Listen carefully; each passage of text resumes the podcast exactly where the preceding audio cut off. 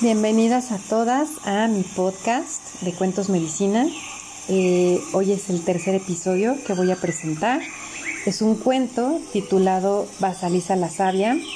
Eh, es un relato muy antiguo que pertenece al folclore ruso y la versión que voy a utilizar es la del libro de Las mujeres que corren con los lobos. Eh, la temática central del cuento gira en torno al desarrollo de la intuición de las mujeres.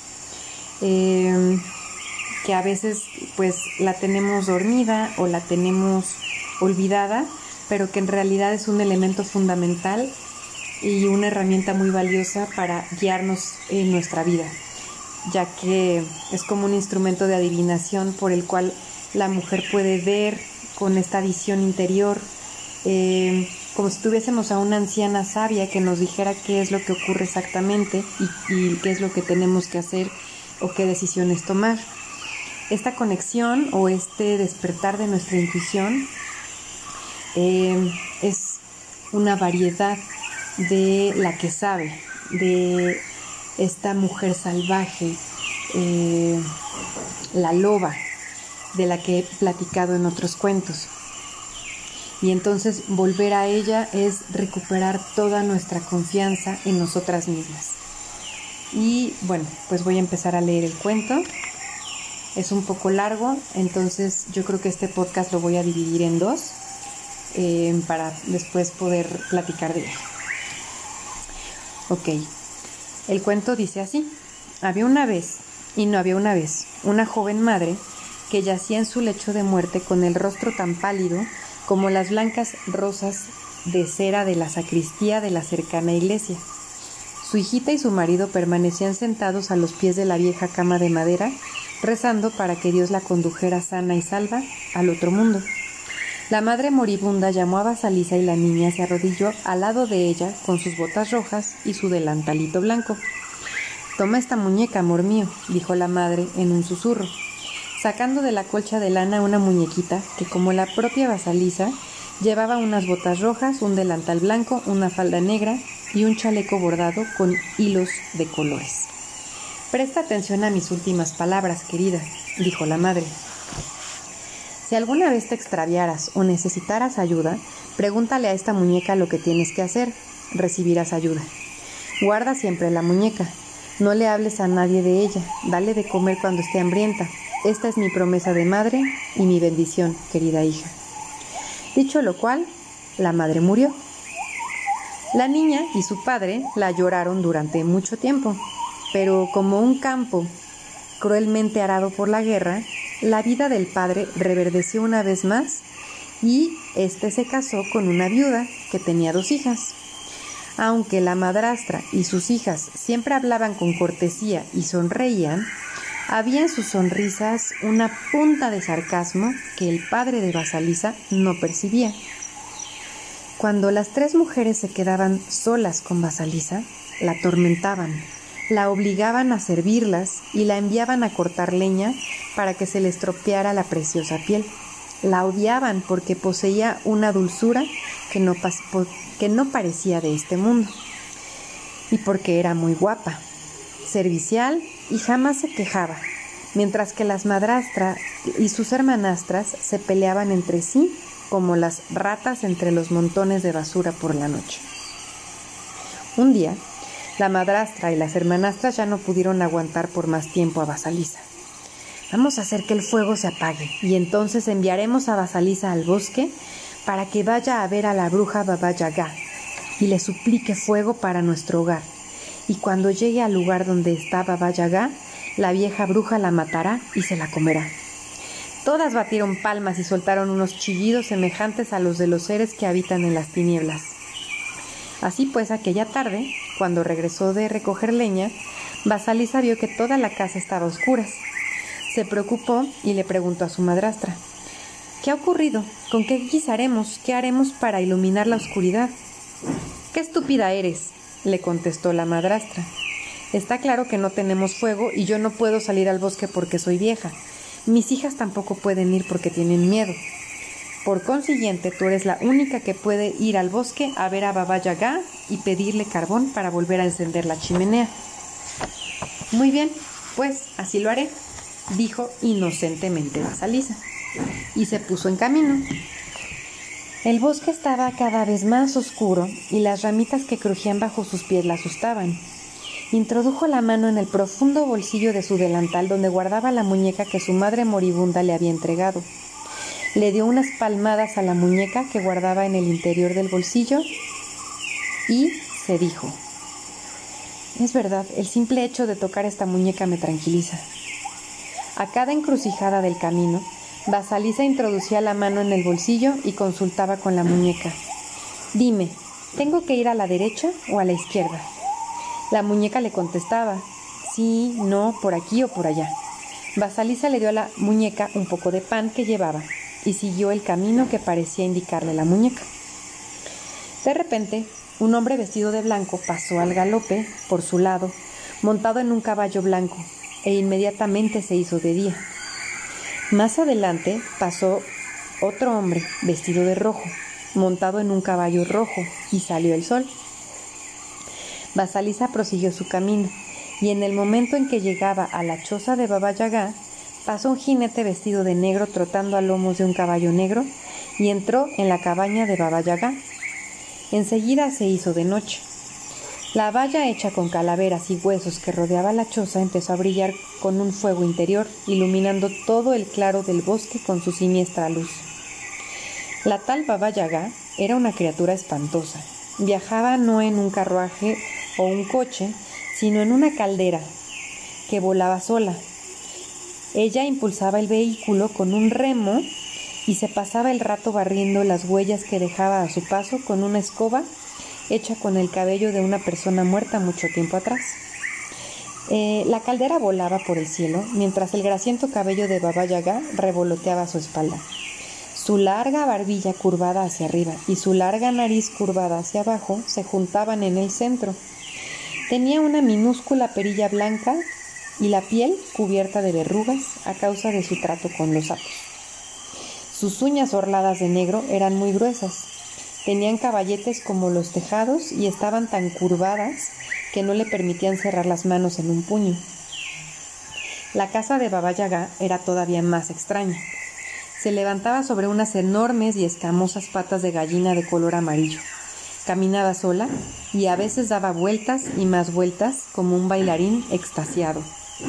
Los goznes de las puertas y las ventanas estaban hechos con dedos de manos y pies humanos y la cerradura de la puerta de entrada era un hocico de animal lleno de afilados dientes. Basalisa consultó con su muñeca y le preguntó ¿Es esta la casa que buscamos? Y la muñeca le contestó, a su manera, Sí, esta es la casa que buscas. Antes de que pudiera dar otro paso, Baba Yaga bajó en su caldera y le preguntó a gritos ¿Qué quieres? La niña se puso a temblar. Abuela, vengo por fuego. En mi casa hace mucho frío. Mi familia morirá. Necesito fuego. Baba Yaga le replicó. Ah, sí, ya te conozco y conozco a tu familia. Eres una niña muy negligente. Has dejado que se apagara el fuego. Y eso es una imprudencia. Y además, ¿qué te hace pensar que yo te daré la llama? Basalisa consultó con la muñeca y se apresuró a contestar. Porque yo te lo pido. Baba Yaga ronroneó. Tienes mucha suerte, porque esta es la respuesta correcta. Y Basalisa pensó que había tenido mucha suerte porque había dado la respuesta correcta. Baba Yaga la amenazó. No te puedo dar el fuego hasta que hayas trabajado para mí. Si me haces estos trabajos tendrás el fuego. De lo contrario... Aquí Basalisa vio que los ojos de Baba Yaga se convertían de repente en unas rojas brasas. De lo contrario, hija mía, morirás. Baba Yaga entró ruidosamente en su choza se tendió en la cama y ordenó a Basalisa que le trajera lo que se estaba cociendo en el horno. En el horno había comida suficiente para diez personas, y la llaga se la comió toda, dejando tan solo un pequeño cuscurro y un dedal de sopa para Basalisa. Lávame la ropa, barre el patio, limpia la casa, prepárame la comida, separa el maíz añublado del maíz bueno y cuida de que todo esté en orden.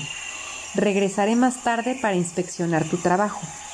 Si no está listo, tú serás mi festín. Dicho lo cual, Baba Yaga se alejó volando en su caldera, usando la nariz a modo de cataviento y el cabello a modo de vela, y cayó de nuevo la noche. Basalicia recurrió a su muñeca en cuanto la llaga se hubo ido. ¿Qué voy a hacer? ¿Podré cumplir todas estas tareas a tiempo? La muñeca le aseguró que sí, y le dijo que comiera un poco y se fuera a dormir. Basalisa le dio también un poco de comida a la muñeca y se fue a dormir. A la mañana siguiente, la muñeca había hecho todo el trabajo y lo único que quedaba por hacer era cocinar la comida. La yaga regresó por la noche y vio que todo estaba hecho. Satisfecha, en cierto modo, aunque no del todo porque no podía encontrar ningún fallo, Baba Yaga dijo en tono despectivo: Eres una niña muy afortunada. Después llamó a sus fieles sirvientes para que molieran el maíz e inmediatamente aparecieron tres pares de manos en el aire y empezaron a raspar y triturar el maíz. La paja voló por la casa como una nieve dorada. Al final se terminó la tarea y Baba Yaga se sentó a comer. Se pasó varias horas comiendo y por la mañana le volvió a ordenar a Basalisa que limpiara la casa, barriera el patio y lavara la ropa. Después le mostró un gran montón de tierra que había en el patio. En este montón de tierra hay muchas semillas de adormidera, millones de semillas de adormidera. Quiero que por la mañana haya un montón de semillas de adormidera y un montón de tierra separados. ¿Me has entendido? Basalisa estuvo casi a punto de desmayarse. ¿Cómo voy a poder hacerlo? Introdujo la mano en el bolsillo y la muñeca le contestó con un susurro. No te preocupes, yo me encargaré de eso. Aquella noche, Baba Yaga empezó a roncar y se quedó dormida. Y entonces Basalisa intentó separar las semillas de adormidera de la tierra. Al cabo de un rato la muñeca le dijo, Vete a dormir, todo irá bien.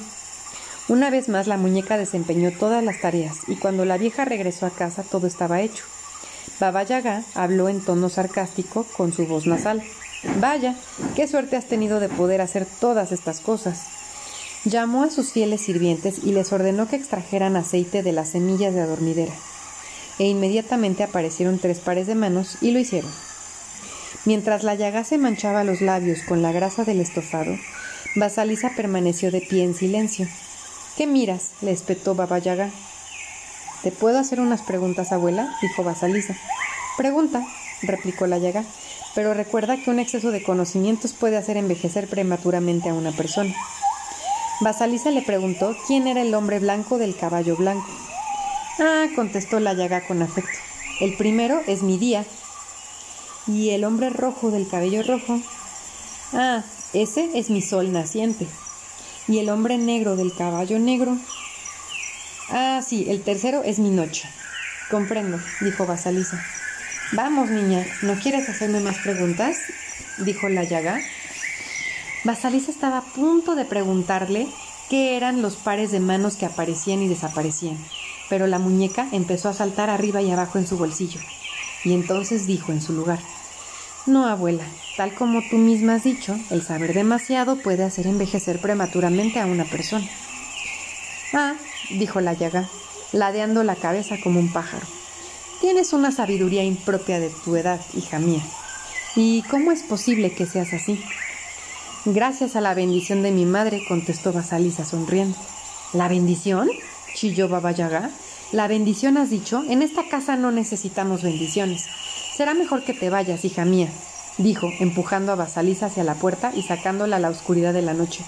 Mira, hija mía, toma, Baba Yaga tomó una de las calaveras de ardientes ojos que formaban la valla de su choza y la colocó en lo alto de un palo. Toma, llévate a casa esta calavera con el palo. Eso es el fuego. No digas ni una sola palabra más y vete de aquí. Basalisa iba a darle las gracias a la llaga, pero la muñequita de su bolsillo empezó a saltar arriba y abajo, y entonces Basalisa comprendió que tenía que tomar el fuego y emprender su camino. Corrió a través del oscuro bosque, siguiendo las curvas y las revueltas del camino que le iba indicando la muñeca.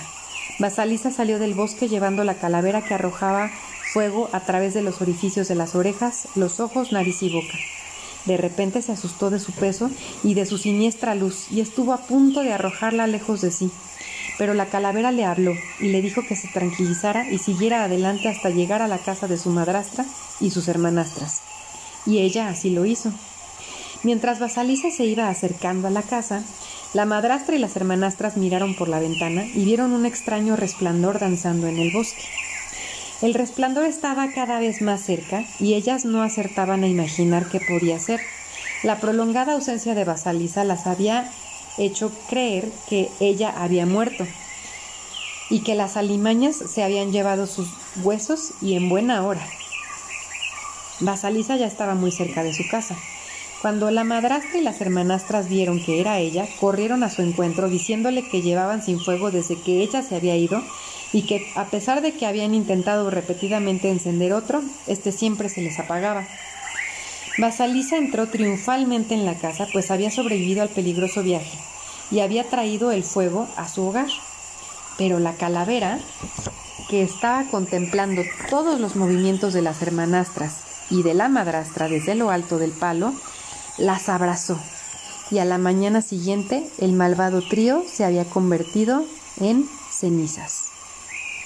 Las abrazó con ese, las quemó y convirtió a las cenizas a estas malvadas mujeres. Eh, bueno, ahora sí vamos a hablar un poco del cuento. Como les decía, eh, el cuento eh, lleva a Basalisa, que es una niña inocente, a como un ritual de iniciación para que ella aprenda a confiar en su intuición. Entonces, si está en una zona muy cómoda, nunca va a crecer, nunca va a experimentar eh, y no va a tener necesidad de confiar en su intuición. Entonces, es necesario llevarla a una situación peligrosa como una iniciación en la que ella pueda adquirir esta sabiduría.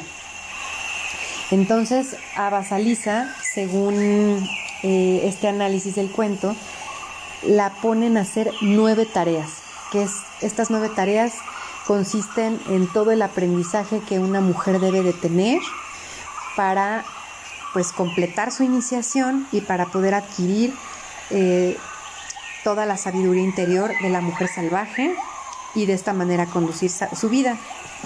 La primera tarea eh, consiste en dejar morir a la madre demasiado buena. ¿Qué quiere decir esto? En el cuento, la madre de Basalisa eh, muere y le deja su bendición. La bendición es esta muñequita, que es igualita, es una mini Basalisa. Y Basalisa la trae con ella todo el tiempo y es la bendición que le da su madre, que la, la está llevando a que cuando lo necesite utilice a esta muñeca, que la muñeca es el símbolo de la intuición de Basalisa que va a necesitar desarrollar a lo largo del cuento. Dejar morir a la madre demasiado buena es eh, dejar ir a esta madre que tenemos, madre psíquica. Recuerden que cuando hablamos de estos cuentos y de estos arquetipos, como lo mencioné en los cuentos anteriores, es como si todo ocurriera dentro de nuestra propia psique y estos arquetipos están allí adentro dándonos, dándonos pistas em, para despertar algo en nosotras.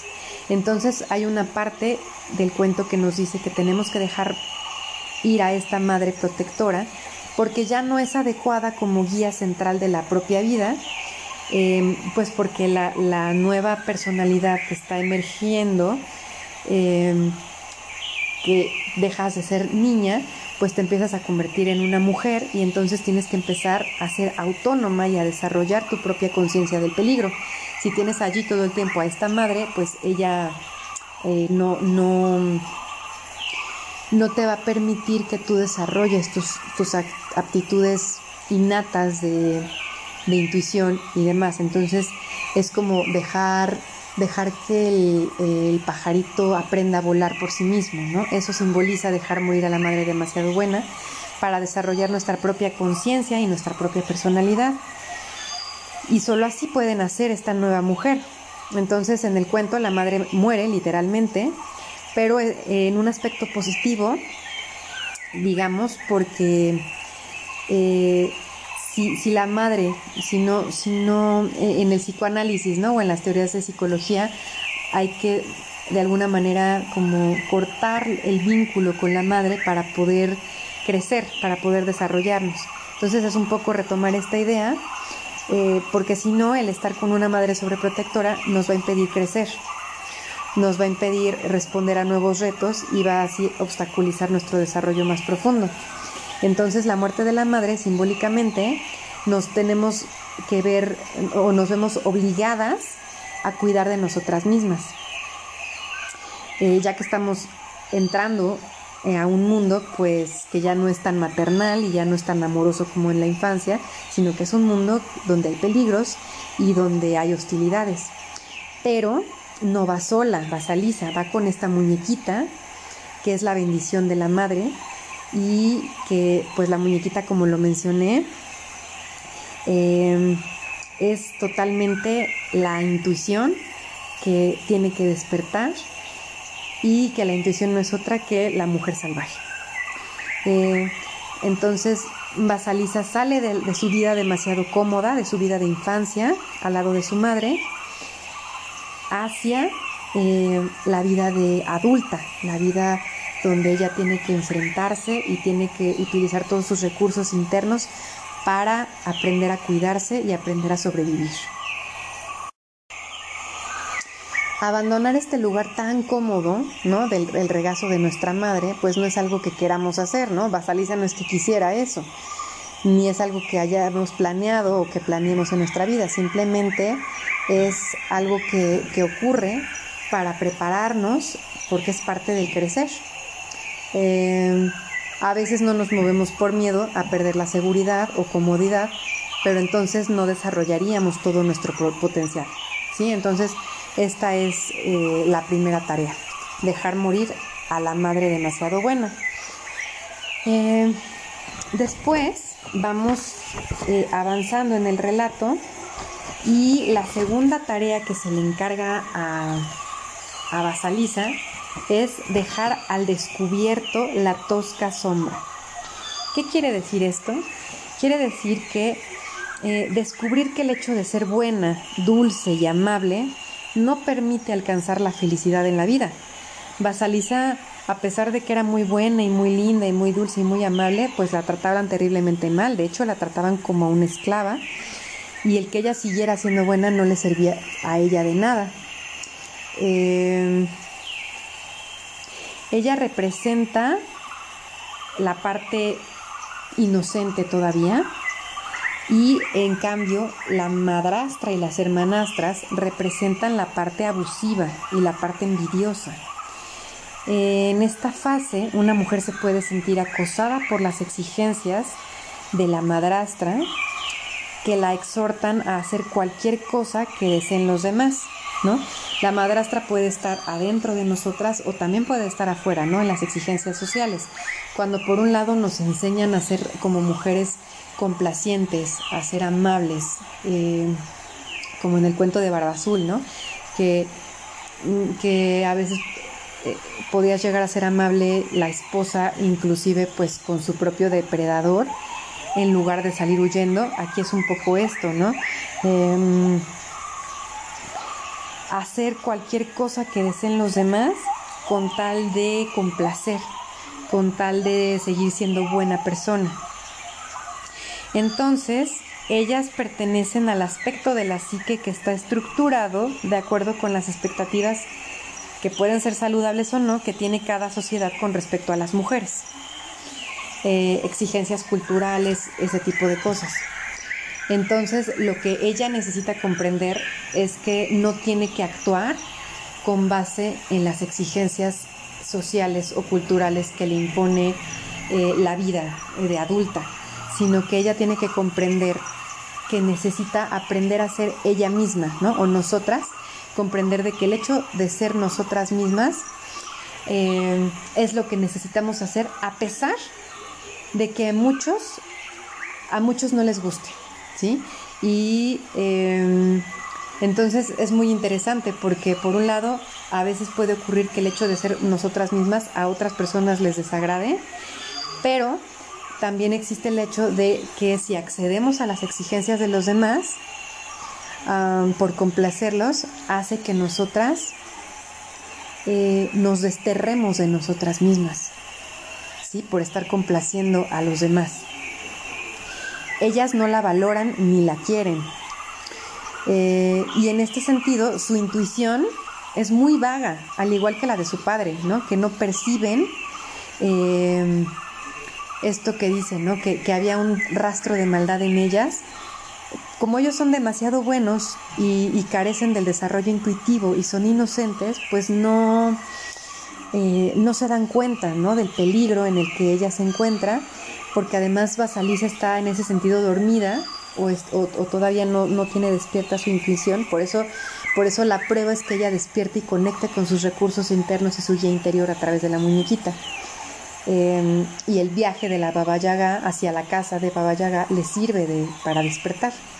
Entonces en ese punto todavía su intuición es muy vaga em, y pues la recompensa que ella recibe a cambio de ser amable en una circunstancia abusiva y opresiva, pues consiste en que los maltratos se vayan incluso intensificando.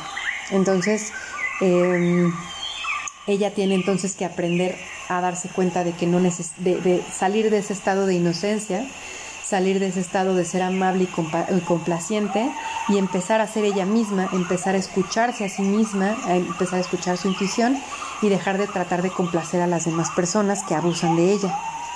Eh, entonces aquí, em, pues muchas mujeres nos sometemos a este mismo, ¿no? Esta encrucijada o de sentirnos por un lado el anhelo de ser una misma y por otro lado el satisfacer los deseos de los demás. Y esto empieza a aumentar entonces eh, pues una presión interna. Pero el que nos sintamos así, el que nos sintamos presionadas o el que nos sintamos mal entre no saber qué hacer, si complacer a las exigencias externas o seguir la voz de nuestro corazón, es una buena señal porque al menos Em, sabemos que hay que hacer algo, ¿no? Eh, Basalis antes estaba dormida y ni siquiera se cuestionaba y ella hacía lo que los demás decían. Entonces, eh, esta manera es una manera para ir adquiriendo nuestro propio poder como mujeres. Em, tenemos que empezar a hacer cosas para conectar con esta sabiduría interna, para conectar con nuestro poder interno y dejar de caer en la trampa de hacer cosas para demostrar nuestra valía ante los demás. Entonces, eh, aquí me gustaría cerrar diciendo em, que a veces caemos en situaciones o hacemos cosas para que los demás nos acepten y nos validen, cuando en realidad lo que tenemos que hacer es empezar a ser nosotras mismas y buscar ese reconocimiento y esa validación desde nuestra basaliza interior, ¿no? O decir, nuestra muñequita interior, que es la fuente verdadera de nuestro poder. Ok, bueno, pues hasta aquí vamos a dejar la, segunda tarea. Y eh, en el siguiente podcast voy a hablar de las, de las demás tareas. Todavía quedan siete eh, que se completan. Y si las completamos todas, adquirimos este conocimiento profundo, este poder personal y, pues conectamos con, nuestra intuición y con, con la energía arquetípica de la mujer salvaje. Espero que les haya gustado y nos vemos en la siguiente, eh, eh, bueno, en el siguiente episodio para terminar con el cuento.